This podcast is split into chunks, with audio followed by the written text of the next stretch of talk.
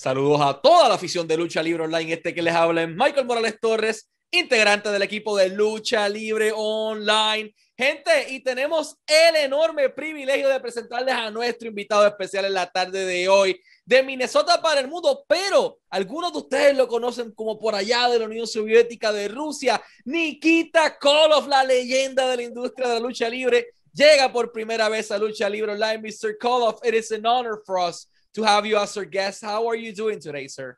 Michael, I am doing phenomenal. Thank you. And thank you for having me on Lucha Libre. Awesome. Thank you, bro. And you also mentioned that you speak a little bit of Spanish, right? Oh, un, un poquito, very little. well, I think I can count to 10. I think I can count to 10. well, that's a good thing. Uh, I mean, the Spanish audience always appreciate you because you have a rich story, specifically in Puerto Rico, and we will get to that. But before everything, we want to know, uh, you know, before you legally change your name to, to Nikita Koloff, uh, a man called Nelson Simpson existed before. So we want to know Nick, either Nelson or Nikita Koloff, the human behind the gimmick. Who is this man? What passionates him and what drives him in life? Oh, great, great question. I mean, obviously, uh, you know, for for all of your your audience, you know, I'm I'm not from Russia. That was a part of the character, right? Um, I hail from the great state uh, of Minnesota, which I think you might have even referenced uh, at the opening. Um, but Michael, I come from a, what I would call a very humble beginning that perhaps some of your audience might identify with. Uh, what what we affectionately called the projects or the ghettos of Minneapolis. That's where my early life began. Um, my my mom would eventually move us out to the suburbs of Minneapolis, where I where I really kind of fell in love with with uh, American football and and weightlifting. And if we, I'll just pause right there if you want to translate that for your audience. Perfect, I'll translate this briefly. Nikita Koloff comienza su carrera, eh, bueno, su carrera no, su vida en general, empieza los proyectos o en el gueto, en las zonas más pobres del área de Minneapolis, en Minnesota. Y su mamá, luego de mucho arduo trabajo, logra entonces mudarlos a los suburbios de Minneapolis. Y ahí es que Nikita le llama la atención dos cosas: el fútbol americano, el American football, y el weightlifting o el bodybuilding, que es el levantamiento de pesa. You can continue, sir.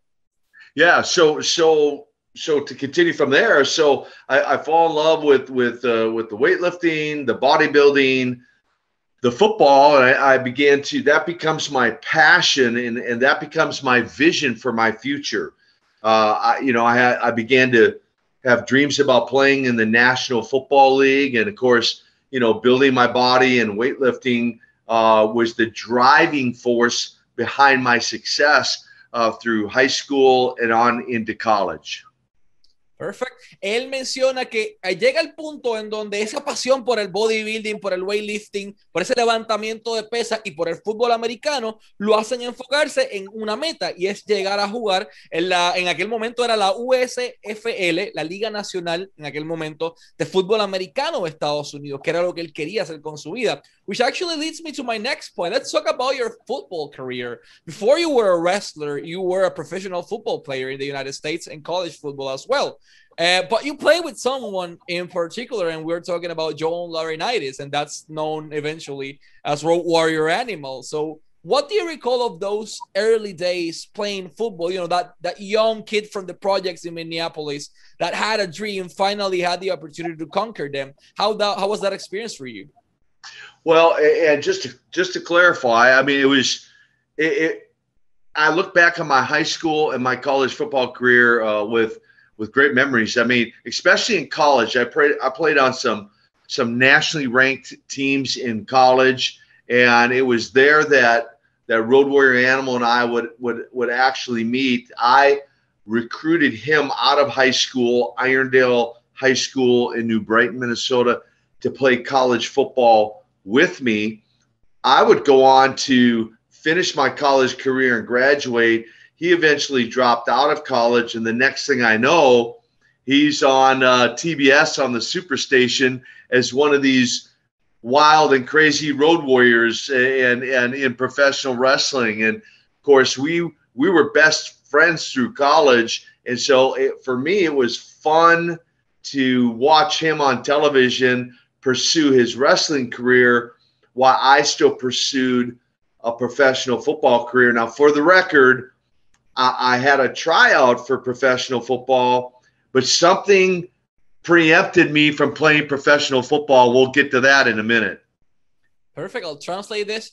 Eh, la historia comienza en su carrera de fútbol colegial específicamente. Comienza a jugar, le va bien y él es quien recluta a Joe Laurinaitis o Roadrunner Animal para jugar fútbol colegial en donde él estaba estudiando. Pero pasa algo. Al año más o menos de Roadrunner Animal empezar a jugar fútbol, o Joe deja la universidad y drop off college, como él menciona, pero entonces lo ven TBS en televisión nacional y ya no era Joe Laurinaitis, era uno de estos dos Road Warriors. Y entonces ahí él hace un tryout en la Liga Nacional de Fútbol, pero algo evita que él llegue a esa liga deportiva de fútbol en Estados Unidos, la Liga Nacional. Uh, which actually is my next question. Like, you were you were almost about to go pro. You were a huge superstar in college playing football. What stopped you from playing pro at that moment and, and you know when achieving that dream? Yeah, great question. Because uh, the the catalyst for that, or the reason behind that, was a guy named Road Warrior Animal, uh, and so it was kind of a, if you want to say, uh, how, what would be the expression? Uh, turnabout is fair play. It would be, I guess, the expression I would use, and what I mean by that is. I, I would recruit Animal out of high school to play college football with me. Now the shoe's on the other foot. He ends up recruiting me uh, into professional wrestling. And so I take advantage of the opportunity, forego the football, the professional football tryout. And of course, anyone who has followed my career knows that the, the old cliche, the rest is history. Um, I, I, never look back. My career has a meteoric uh, type of, of uh, right out of the gate, a meteoric rise, if you will to where I never looked back at the football tryout because of this immediate success I had in, in pro wrestling. Perfect. Eh, aquí pasa algo bien interesante y es que se invierten los papeles. Nikita Koloff recluta a Roadwater Animal o a Joe para jugar fútbol, pero cuando Joe se va y no lo ve y lo ve en TBS, de momento invierte los papeles y Joe es quien lo recluta a él, a Roadwater Animal, a Nikita Koloff, para ingresar al mundo de la lucha libre cuando él estaba así de entrar a la liga profesional de fútbol. Entonces, eso es el llamado que recibe y lo cautiva de esa manera. So, Joe Road Warrior Animal was the person responsible for, for technically breaking you inside the wrestling industry. But for that, you needed to train and, and you didn't want to any trainer. You had the opportunity to train with the one and only Eddie Sharkey. Like, you, among many other people that's been part of this uh, career you've had. But Eddie was one of the first ones that started with you training with everything. What do you recall of those early days training inside a ring?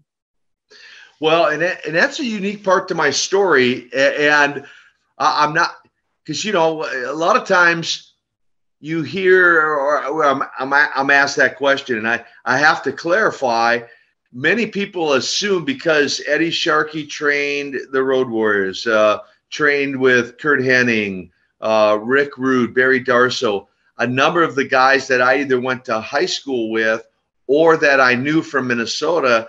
And I think there's a natural assumption that he also trained me. In fact, somebody said, well, it's it's out there on, I guess, I don't know, Wikipedia or somewhere. And I, I'm not sure who wrote that because here's the point of clarity. I, Eddie didn't train me. I actually had zero wrestling training, like oh, no no amateur background, no professional training experience at all. The day I walked into Jim Crockett's office, the day he put me on television uh, for interviews, and the next night that he put me in the ring for a match, I'd never even been in a wrestling ring before leading up to my debut in Raleigh, North Carolina. So uh, somehow I got to figure out how to get Eddie Sharkey's name out of the mix, but it does it does enhance the story because I broke in with with zero training. perfect. Uh, thank you very much and apologies for that. Uh, we didn't know that fact, but let me translate this to Spanish. Eh, menciona algo bien importante. Dice, no sé si es en Wikipedia o en alguna parte de las biografías múltiples que tengo por ahí escritas que dicen que yo fui entrenado por Eddie Sharkey porque pues él entrenó a Kurt Henning, a los World Waters y la mayoría de los muchachos con los que yo fui a high school, pero no. Sharky no lo entrenó a él y esta es la parte interesante de su historia. Él tuvo cero entrenamiento antes de ingresar a la industria de la lucha libre, una de las pocas personas en hacerlo. ¿Por qué motivo? Jim Crockett se sienta a hablar con él y entonces de esa manera lo ponen a hacer promo y de momento ya está en Raleigh en North Carolina debutando con cero experiencia, sin nada por ahí para abajo y eso es lo que enriquece su historia. And you mentioned a particular name and that's Jim Crockett, Jim Crockett Jr. at that point. how what do you recall of that first meeting you had with this gentleman like he's such an incredible person or a huge name inside the wrestling industry what do you recall the first time you met him yeah so it's it's a, it's an integral part of the story michael because i had so when road warrior animal calls me to recruit me into wrestling he shares the storyline of a nephew for ivan koloff and the credit for that story the ones who came up the idea of a nephew for Ivan were Don Kernodle and Sergeant Slaughter. Well, Don Kernodle approaches Animal and say and asks this crazy question: "Hey, do you know any big guys who wouldn't mind shaving their head and becoming a Russian?" And Animal goes, "I know the guy right now." So he gives Nelson Simpson a, a phone call and explains the story to me. I, in turn, give Jim Crockett Jr. a phone call I have a five minute conversation with Jim Crockett Jr. I make sure he understands I've never been in a wrestling ring. I have no amateur background. Is he still interested? And he says, Absolutely. Wow. Be in my office on such and such a date with your head shaved bald. And that was the, and from there, Michael, I didn't have another conversation with him. I just show up in Charlotte the day he says to be there sight unseen from just a five minute conversation, introduce myself. He takes a look at me. He introduces me to Don and Ivan, and Nikita Koloff is born in the hallways of Charlotte that day. Wow, I'll, translate this incredible story.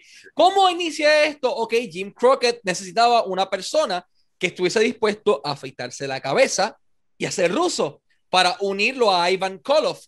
Y entonces, Sergeant Slaughter estaba por ahí en la, ecuación, pero Don es quien llama a Water Animal y le dice, oye, ¿conoces a alguien que se pueda afeitar la cabeza, que se vea bien y quiera ser ruso?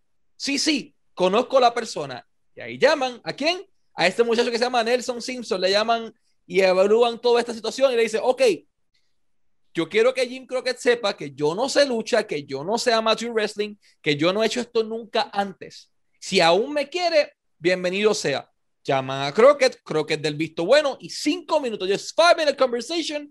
Jim Crockett dice que sí y llega él a Carolina del Norte y allí en esos pasillos de aquella, de aquella arena nace este personaje ruso llamado Nikita Koloff. Like, this is such a rich story, and as, it's actually about my next question. They told you, uh, or as far as we read in the multiple biographies, that if you trip in the ropes, I don't know if, if this is correct or not, that you were going to be fired. A guy with zero experience now has a lot of extra pressure because if he tripped, he was out. Did it? How do you felt? You know, being this rookie with zero experience but in incredible shape, doing something for the first time, not being allowed to miss anything. Yeah, that was it. Was interesting because because really when when when Crockett gave us the instructions to be in Raleigh, North Carolina, the the next night at the Dorton Arena his his intention was for us to get there early so that Don and Ivan could could work out with me a little bit and show me a few things in the ring. Well, we got there late, so there really wasn't any time to get in the ring. Wow. So I think Crockett maybe started having some second, you know, some reservations, you might say, or second thoughts about letting me go on television. Have, have you know having having no no you know not being able to get in the ring, right? So so Ivan, to Ivan's credit, he's he's the one I think convinced Crockett to still let me do it. And it was then that Crockett said to him, "Okay, I'll let him do it, but if he trips on the ropes, he's history. he's out of here. He's not going to have another chance. Wow. And so in the dressing room, they showed me a couple basic things how to tie up and what to do prior to going out to the ring. So, yeah, you want to talk about pressure. It was a sold out crowd, it was hot, and there was plenty of pressure that night.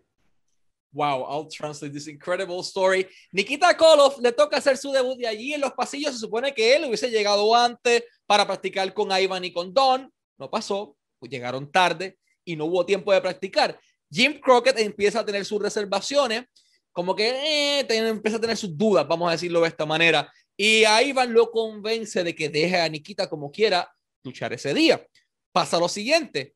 Jim Crockett le dice a Ivan, perfecto, se va a preparar el cuadrilátero, pero si la embarra, fuera.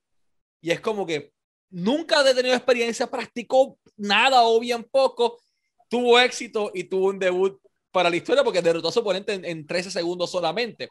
We will get back to the United States in a few minutes, but first let's take a plane and let's go to Puerto Rico, sunny Puerto Rico, where Nikita Koloff had the opportunity to wrestle as well. Uh, how did you got the opportunity to wrestle in this island where everything was extremely violent? yeah, so so you know we can let so let's fast forward from that debut right in Raleigh and and as I said the career was kind of meteoric right I mean it just it just takes off and and um within just a few months I'm the world tag team champion the world six man champion and I'm starting to travel now outside of the United States which brings me to Puerto Rico and and it was there that I made I think two or three different trips there and the one guy uh, I remember more than anything. And and of course, Crockett was working together, uh, I believe, with with Carlos Colon. I believe uh, they were working together on promotions, and and so Crockett would send out some of his guys to Puerto Rico. I mean, I went down to the mid South for Bill Watson, did some shots. I went up to AWA for Verne Gagne and, and, and over to Japan. So he's kind of, I'm kind of on loan, if you will. Okay. But the one name I remember the most was, I think at the time, their heavyweight champion, Hercules Ayala, I believe, right? And uh, of course, he was a fan favorite. And and I sure I certainly was not a fan favorite in Puerto Rico going against Hercules Ayala. Okay, I'll translate this. Cuando hace su debut, su carrera se dispara completamente, gana los campeonatos en pareja, gana los campeonatos de tercia de NWA, comienza a tener éxito.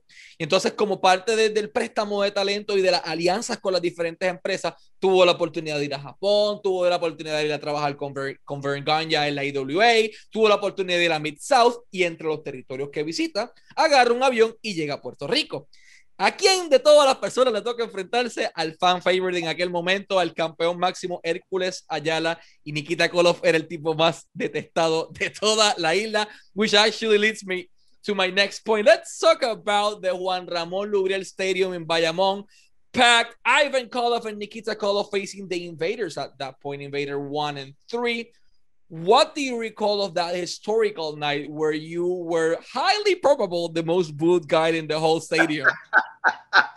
yeah, well, it, it, I, I was wondering if we were going to actually get in the stadium. I mean, I can recall, Michael, I remember them put like like anytime I travel, they put us in these vans uh, with you know the only window was the windshield, I think, uh, and just to protect us to actually even get us in the stadium, let alone get to the ring. And of course, there's a couple memories I have of the old stories of of the little kids selling ba- uh, bags of rocks outside the outside the stadiums uh, you know, that would become that they could pellet us, you know, with the rocks and and of course uh, something you and I talked about before the interview. Uh, the the night I got hit with a spark plug and uh, cut open the back of my arm, and I'm like, I, I obviously am, am not well liked here in Puerto Rico, and so I probably was, or Ivan and I probably were. Um, some of the most booed guys on the island. And th- that's probably what I remember more of those sorts of things than, than even the matches themselves, be honest with you. I'll translate this. Ivan Koloff y Nikita Koloff lucharon en Puerto Rico en el estadio Juan Ramón Loubriel en Bayamón contra los Invaders, los tipos más odiados. Y la primera pregunta de él llega aquí: ¿Cómo vamos a entrar a ese estadio? Y aquí, ves, aquí viene la dinámica de la familia Colón y de Jovica, en donde los montaban en un van sin ventana, solamente el windshield o la ventana del frente lo que se veía para que nadie pudiera identificarlos. Pero la parte de afuera veías niños pendiendo rocas en, en, los sacos para poder atacar los luchadores. Puerto Rico era un territorio bien, bien activo, bien violento en eso. Eran los tipos más odiados y llegamos a la famosa noche en donde con un spark plug a la parte de atrás del brazo hicieron un tajo enorme a Nikita Koloff. Aquí antes de they also threw with D batteries. The, the bushwhackers have not fun stories with everything but, you know with being with the fans here. But about the positive things you remember of Puerto Rico do you had the opportunity to go to the beach to eat some of the food to talk with the locals? Do you remember anything you know good from Puerto Rico besides being the most hated person in a whole building? Well uh, the the yeah, a, a couple of the measures. I mean, I, I didn't go outside the hotel room too uh, too too frequently. Oh, only because uh, I didn't know how I would be received on the streets, let alone how I was in in the wrestling arenas. Um, but I do remember, you know, enjoyed uh, you know, traveling to some of the different parts of the island and and uh, you know the the beauty of the island, and of course, as you mentioned, the foods. Uh, enjoyed some of the meals we had, but I, I made it a point not to go out in public uh, a whole lot just because I did not know how people would respond. So. That was a wise decision. I'll translate this. Él dice, bueno, yo no salía mucho de mi hotel, no era muy común porque no sabía cómo la gente me iba a recibir. Era el tipo más odiado en el estadio. Yo no me iba a arriesgar en la calle a que me dieran un tratazo. Así que sí probó la comida, sí veía la isla mientras estaban guiando. Eh, la experiencia fue, fue enriquecedora, pero obviamente por su salud eh, y por su bienestar físico, él no se iba a arriesgar a salir del cuarto. Let's go back to the United States. You were working with Ivan Koloff and uh, they decided to add another piece to the equation. And I'm talking, let me try to pronounce this correct. Crusher Khrushchev, uh, who eventually uh, turned into uh, Demolition Smash or or Repo Man. What do you recall of working with him in his early days? Yeah, so uh, Darsow and I have some history. We go back to high school, oh, where we where we played on the same football team. He graduated a year after me, so Barry and Barry and I were were very good friends, knew each other very well. He was actually we brought him in from the mid South. He was down in the mid South with Bill Watts, wrestling with with a, uh, another Russian counter, Nikolai Volkov. So he was wrestling down there with Nikolai. Nikolai went up to the WWF. So Barry came. We brought Barry into to Mid Atlantic with us, and and gave him the name Crusher Khrushchev as our as our third man. Uh, it's part of the the six man tag team champion, and then we could interchange the world tag belts as well. And and so really enjoyed the the time wrestling with Barry here in in the Carolinas. When he informed me he was going to go to New York, the to the of course WWF at the time, now WWE, he originally asked me about going with him and being a part of Demolition. But in my own mind, Michael, I'd worked so hard on developing the whole Russian character of Nikita Koloff, the Russian nightmare, I had no interest in going there and and with a whole new persona. Perfect. Uh, that's actually I didn't know that fact, so that's incredible fact. Let me translate this. Cuando él tiene la oportunidad, él y Ivan Koloff de añadir una tercera persona, deciden añadir a Barry, que eventualmente fue eh, ese personaje ruso que se llama Crusher Khrushchev. Él estaba trabajando ya en Mid South eh, con, con, otro luchador eh, ruso, tenías, tenías a Nikita Koloff, tenías a Ivan Koloff, y al otro lado tenías otro luchador ruso que era una super leyenda, que luchaba de hecho en pareja con Iron Sheik eventualmente. Pues cuando él se va con WWF, queda solo Barry, se lo traen para ser el tercer hombre de esa ecuación, y cuando Barry le toca irse a WWF, le hace la propuesta a Nikita, mira, nos gustaría que vinieras con nosotros y fueses el tercer hombre o uno de los hombres de Demolition. Y él dice, yo ya trabajé mucho en este personaje ruso, ya me he esforzado demasiado, he construido todo como para empezar de cero y un personaje nuevo, así que rechazó la oferta. Let's go a little bit back on time. Uh, you mentioned it already, but I wanted to talk about that now. Uh, what do you recall of that night when you and Ivan won the NWA tag team titles from Dusty and Manny Fernandez in a packed in a packed stadium match at that moment?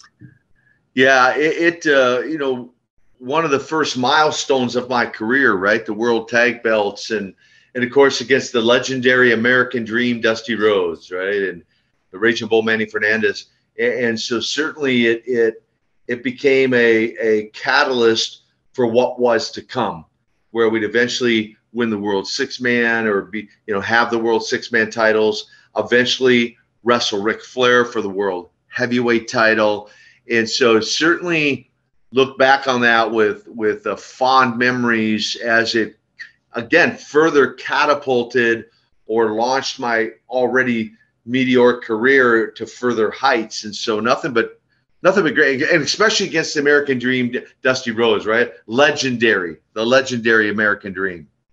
Perfect. Él gana los campeonatos en pareja junto a Ivan Koloff. Para, ellos enfrentaron a Dusty Rose y American Dream y a Manny Fernández, ganan los títulos de NWA, fue uno de sus milestones o de sus logros, al igual que muchas otras cosas, obviamente una leyenda, como él dice, como Dusty Rose, simplemente un honor. Which actually you mentioned it, and that's actually my next topic. You faced none other than the Nature Boy Ric Flair in the main event of the Great American Bash in 1985, I believe, for the NWA World Championship. What do you recall of that historic night? No, no pressure there. Kind of like my debut in Raleigh. um, you know, because keep in mind. So if if your audience keeps in mind keeps this in mind. So the night I stepped into the ring against Ric Flair, I still at that point have only been in the wrestling business for 13 months. 13 months from the time I debuted in Raleigh. Fast forward just over a year, and now I'm wrestling for the world heavyweight title against again another legend of the wrestling business, right? Ric Flair and, and he flies in on the helicopter you know it's a i mean there's 30 35 25,000 however many a lot of people in the stadium and and I'm the main event. It was incredibly humbling to be in that position and then to know I'm wrestling a, a, a, an icon like Ric Flair and and I look back on that once again another stepping stone that would lead to to a, a a banner career for me that I can look back on with with incredible memories, uh, uh including the Nature Boy Ric Flair. Woo! Él, él, se enfrentó al 16 veces campeón mundial Ric Flair. Eso fue en el año 1985, Great American Bash. Como él dice, no pressure, no hay presión. 13 meses después de haber debutado cero experiencia. Ahora, ese muchachito que le dijeron, if you trim the ropes, you're out, ya de momento va por un campeonato mundial peso completo, main event, Ric Flair baja en ese helicóptero y la cabeza le estalla a cualquiera estando en, en, algo tan enorme como eso. Una experiencia, como él dice, humbling, eh, que lo volvió humilde y le dio la oportunidad a él de crecer todavía más a otro nivel. There's actually a particular storyline or, or rivalry that many people remember, especially my dad. Uh, and I'm talking about the one with Magnum TA. There was, I believe, a best of the best of seven match uh, for the NWA United States Championship, which actually took you to a whole new level against him. What do you recall of working with Magnum? And that's probably the number one thing when I go out and do autograph signings and I go out and do make a special appearances now. Probably the number one most, or or other interviews. Uh, the number one most mentioned thing is the best of seven series against Magnum TA. Our, our styles really lined up real well. That I, which is why I think led to such uh, in our chemi- the chemistry that we had wrestling one another, which is why the fans remember that so well, and the way we we we told the story where I went up one nothing, two nothing, three nothing. He fights back three one, three to two, three to three, leading into that seventh and final match. And and so what an incredible memory. Magnum and I are to this day are good friends uh, to this day, uh, and and talk quite often, and and sometimes we will reflect on on those matches. Uh, sometimes for the fans, sometimes just talking with each other. You know, as people post things on social media, etc. So, well, what a history making uh, uh, series, and you know who gets credit for all that? I want to make sure and mention once again, the American Dream, Dusty Rhodes. That was his brainchild, his his idea. I'll translate this. Lo más recordado para por los fanáticos o en apariciones especiales o en meet and greets o en virtual o, las, o en las firmas de autógrafos que él va, todo el mundo le habla de ese Best of Seven Magnum TA contra Nikita Koloff, el ruso, el estadounidense, el campeonato de Estados Unidos de por medio de juego. Y esa fue esa emoción de que de momento 3 a 0 y de momento 3 y ya estaba 3 a 3. Toca el momento de desempatar con la séptima lucha, algo sumamente increíble. Y él dice: Quiero darle, eh, todavía lo recordamos a veces para los fanáticos, hay veces que alguien pone un post o a veces ponemos a hablarnos entre nosotros. Son muy buenos amigos entre ellos, Magnum TA y Nikita Koloff. Pero él dice: Quiero darle crédito siempre a Dusty Rose, eso fue su brainchild como dice, o sea, nació de su mente esa idea que catapultó sus carreras a otro nivel. Uh, I've read some reports that are conflicting. Some said another thing, and the other one said something completely different. I want to just clarify the record. Uh, as far as we know, you were originally scheduled to actually win the NWA World Heavyweight Championship uh, in on 1986 against Ric Flair, but Dusty decided it was not the moment, or, or it was it, simply it was not the moment or something. Uh, it didn't happen. Was this actually true? Were you originally scheduled to win the title from Flair? Well, in '86, so I was kind of thrown, if you want to say, thrown into that match because of Magnum's accident. Oh yeah. So '86 is when Magnum had the wreck and the accident. Uh, it's it's quite interesting. Had Magnum, you know, it's one of those what ifs. If he had never had the accident, he actually was just days away from from locking in the deal. He had already been approved to become the next heavyweight champion, so he was days away from that when uh, when he had the accident. So and and of course you know we were at the height of our you know of our of our rivalry, especially with the U.S. title. Had he never had the accident, I may never have become a, a, a fan favorite. I may never have become a good guy or you of course, he's a, a baby face. Uh, we'll never know because most likely he would have got the world title. And then he and I, just like with the, who knows, there might have been a best of seven for the world heavyweight title, right? I mean, that would have made that would have made revenue. That would have that would have been a, a I think a sellout uh, everywhere we went. Um, all that said, I was put into the match, but we never I never officially had any conversations about taking the title from Ric that night. Perhaps Dusty and Jim Crockett were maybe talking about that. However, they never really discussed that with me if there was conversations about that. Perfect. I'll translate this. Cuando él estaba pautado a enfrentarse a Flair, fue porque Magnum TA, recordamos, tuvo un accidente y quedó fuera de la ecuación. Magnum estaba así a días de convertirse en el campeón mundial y lamentablemente pues ocurre eso, él dice como que pues los, los what if de la vida, o sea, a lo mejor Magnum hubiese ganado el título en aquel momento, hubiésemos tenido tal vez un best of seven por el campeonato de NWA World Heavyweight en aquel momento, entre Nikita Koloff y entre Magnum T y él dice, bueno, eso hubiese vendido muchísimo porque esa rivalidad fue la que llenó las arenas de la NWA por mucho tiempo. Pero volviendo a, ese tema, ¿estaba el pautado a ganar el campeonato eh, de la mano de Ric Flair, como se dice los rumores? Bueno, eh, Tal vez eh, Dusty tuvo una conversación junto con Jim allá por el otro lado, que lo, hablaron, pero nunca se habló nada con Nikita directamente, por eso es que él desconoce de, de esa área. You also wrestle uh, for a while in WCW with Sting, among many other people. But there's one incident, the, the Vader situation, the clothesline, that basically changed your career. You unfortunately, you know, you were injured and your career changed forever. Uh, how do you took retirement? You know, this guy that never had a plan to enter the wrestling industry, that was brought into it, that he fell in love with this, with the fans, and with everything. Suddenly, was you know everything was taken away from him. How do you feel at that moment?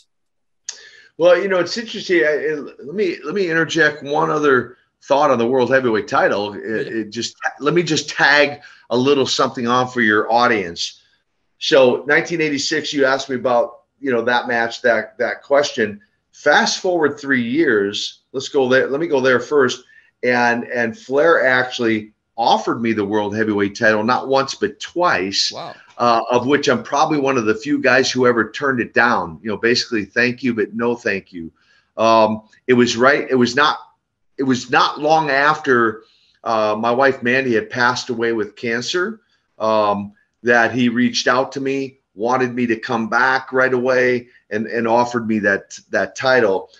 Um, so just you know, explain that to, to the audience, and then and then fast forward three more years to the match against Vader, where I was injured. I had two injuries that night, one to my neck, uh, and and found out I had a, a hernia. Uh, you know, he's a big guy, right? 450, yeah. 500 pounds. And, and little did I know till the next day that I, ha- I had injured, suffered a hernia, picking him up for a body slam. But for the record and for your audience, neither of those injuries were necessarily career ending. Uh, it would, I walked away. I decided to retire and walked away during uh, during the rehabilitation of those injuries, but it wasn't those injuries that that prompted me to retire uh, from the ring, if that makes sense. Of course it does. I'll translate this for the record. En 1989, Ric Flair le ofrece el título a el máximo de NWA, no una, dos veces, para dárselo para que Nikita Koloff gane. Lamentablemente Nikita pues, perdió a su esposa en una batalla contra el cáncer y decide, mira, gracias, pero no gracias. Fue el único en rechazar esa oferta de ganarle el título a Flair. Eh, y pues no lo ganó, pero él tuvo la oportunidad de hacerlo en dos ocasiones. Él no quiso. Dándole adelante en el tiempo, en el 92 contra Vader, él tenía ya una lesión en el cuello y tenía una hernia. Él no, la, la lesión que sufre con Vader no fue career ending, él decide marcharse, pero él sufre una hernia levantando a Vader. Vader pesaba 450 libras, era un tipo pesado, a cualquiera le sale una hernia, pero entonces él es quien toma la, voluntariamente la decisión de retirarse de acción y de hecho nunca regresa a, a luchar posteriormente a eso. Something happened in your life. Uh, you became a born again Christian. what changed in your heart and in your life that you accepted Jesus as your Lord and Savior?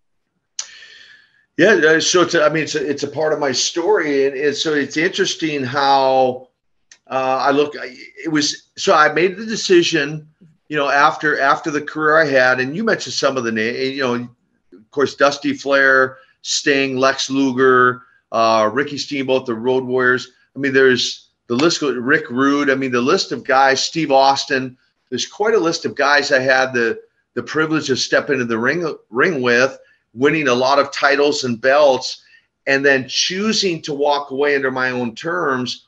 And I was at a place in in in my life, Michael, where I was like, okay, I've reached, you might say, the pinnacle of success.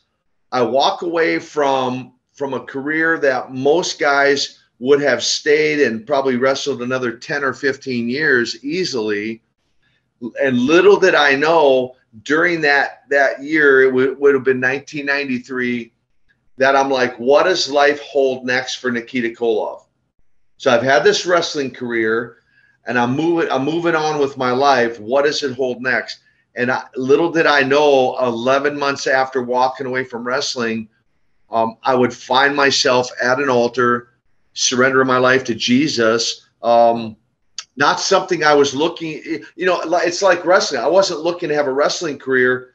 I, I wasn't looking to launch into a, a, a ministry career, if you will.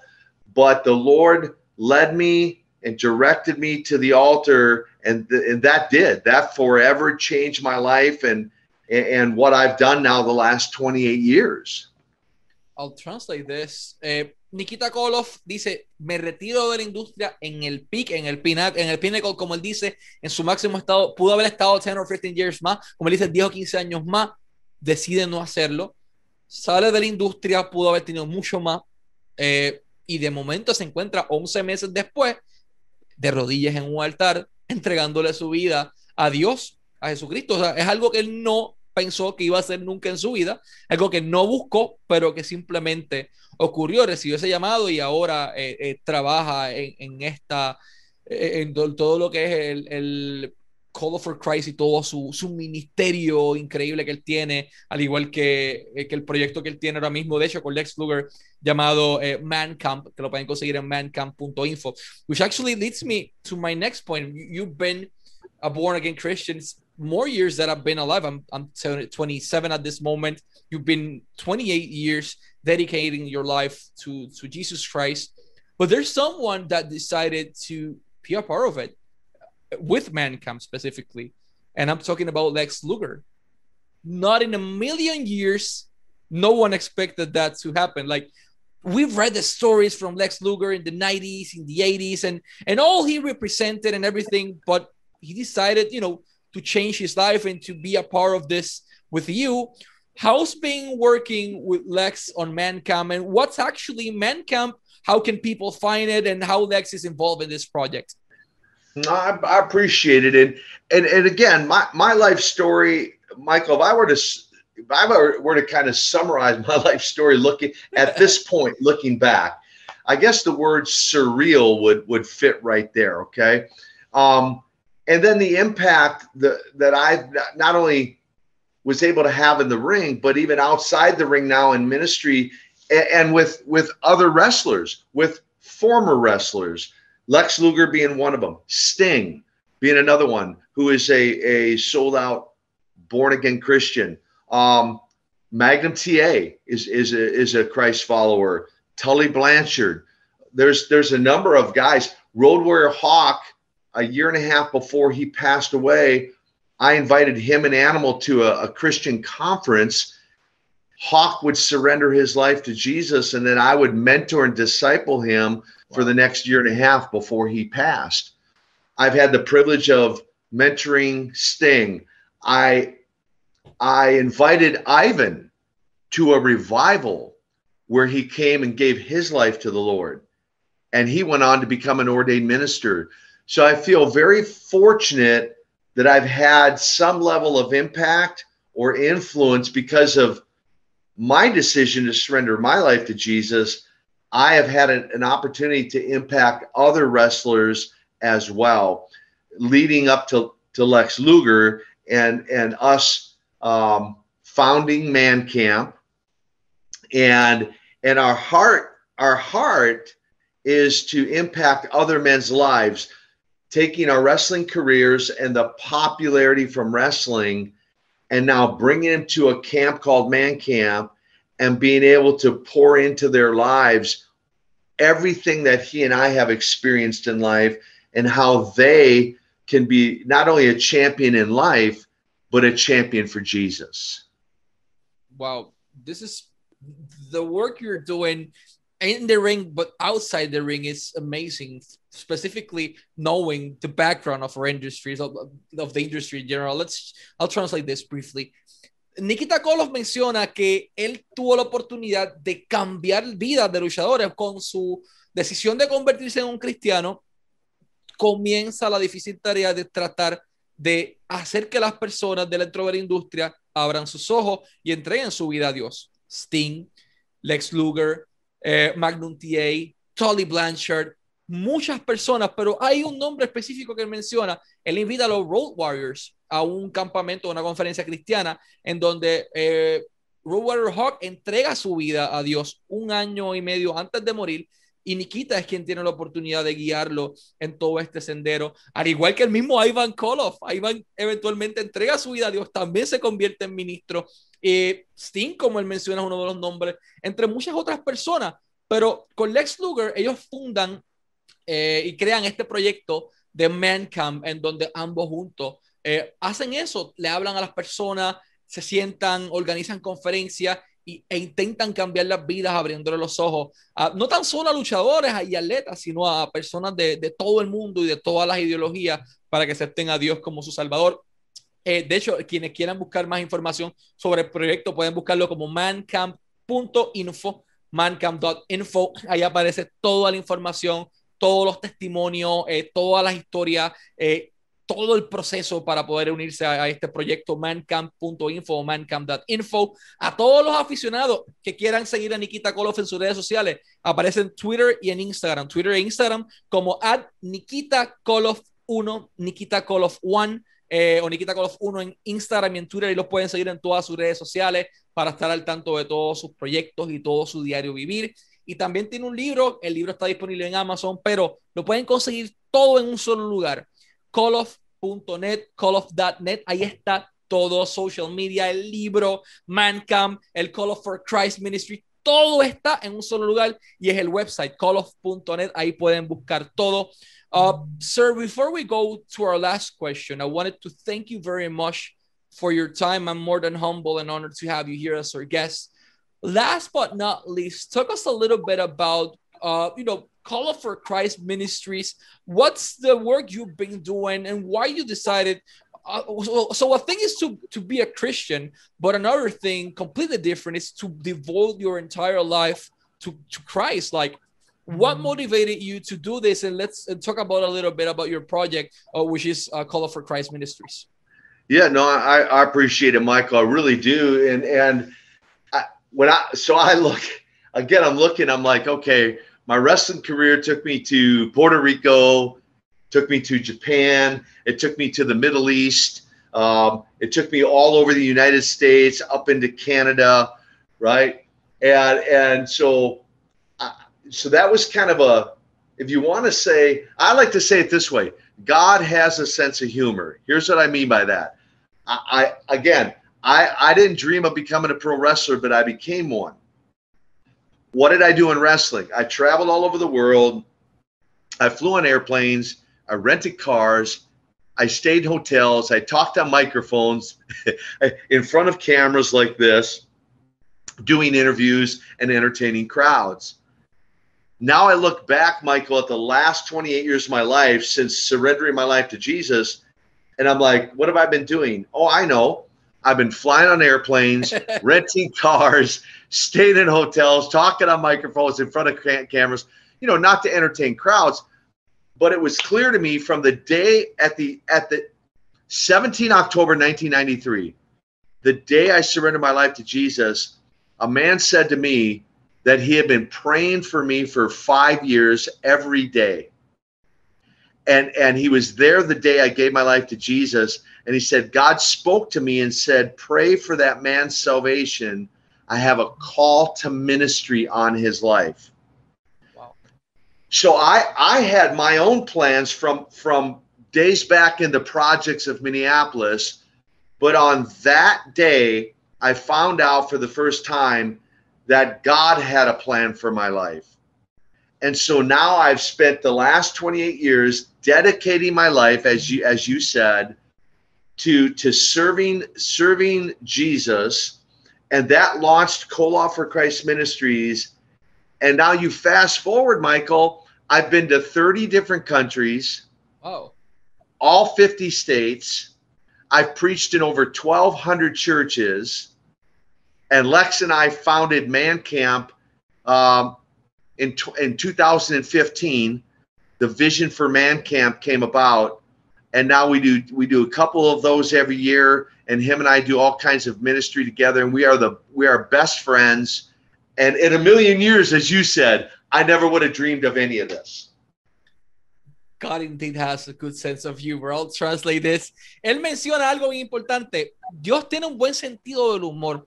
Cuando yo era luchador, yo me montaba en un avión, llegaba, rentaba un vehículo, me quedaba en un hotel y hablaba micrófono frente a las cámaras, frente a las cámaras hablando con un micrófono y ya, eso era lo que le hacía todo el tiempo. Le damos un poco hacia adelante el tiempo y se encuentra haciendo exactamente eso mismo.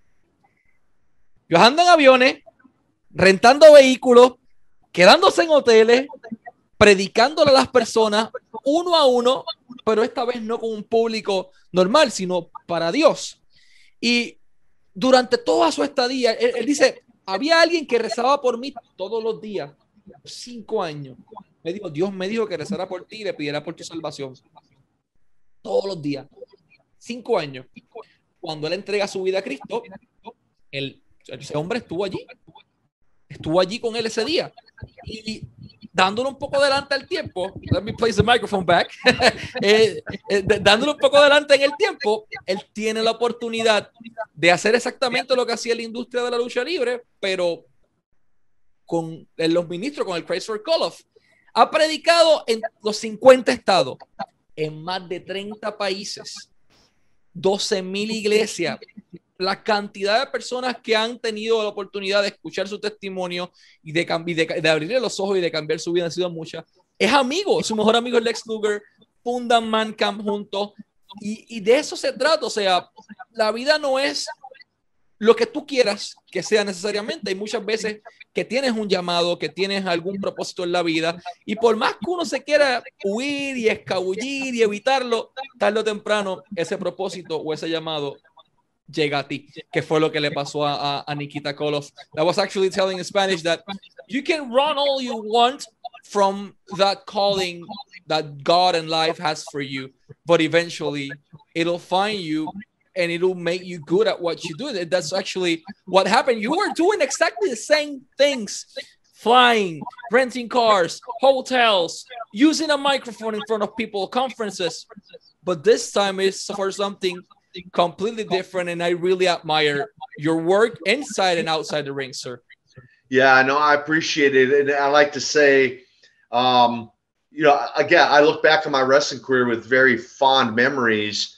But what I'm doing now, if if I consider all the championship belts, the thousands and thousands of people I I, I uh, wrestle in front of, 100%, I would say, Michael, what I'm doing now is by far the most rewarding thing I could ever think of doing in my life, and I'm and I'm dedicated the rest of my life to do it. And I hope I say this right. Uh, I would say this: uh, Gloria a Dios. Did I say it right? Yeah, yeah, yeah. Gloria a Dios. Yeah, you say it. You say it in Spanish. Glory to God, right? Gloria, yeah, yeah. Gloria a Dios. Gloria a Dios. Yeah, I'll translate this. Él menciona, bueno, la vida tiene tal vez muchas cosas. Aquí lo importante está en que hacer las cosas bien, el tener el propósito correcto, eh, pero lo más importante es eso, o sea, lo que él menciona, ha hecho muchas cosas en su vida, pero lo que ha hecho en los últimos 28 años con su ministerio es lo más importante que le ha hecho en su vida y gloria a Dios por eso. Mr. Koloff, thank you very much for your time, for sharing your life story, your wisdom, and your, your kind words with us. We thank you very much for your time. Always wishing you success in your career, in your personal life, and with your ministry. And once again, thank you very much. We're rooting for you. Hey, it's been a, it's been an, my honor to be with Lucha Libre and, and with you, Michael. And who knows, one of these days, maybe I'll, I'll, I'll, bring the good news and the gospel to the island of Puerto Rico and, and be able to preach to a big crowd in Puerto Rico one day. We'll see. Let's hope to see you here, but not as the most hated man in the building, but uh, but, but as the man preaching for God in the building. Nikita Koloff. That's right. Thank you very much for your time, sir. Nikita Koloff y Michael Morales Torres para Lucha Libre Online, la marca número uno de Pro Wrestling y Combat Sports en español.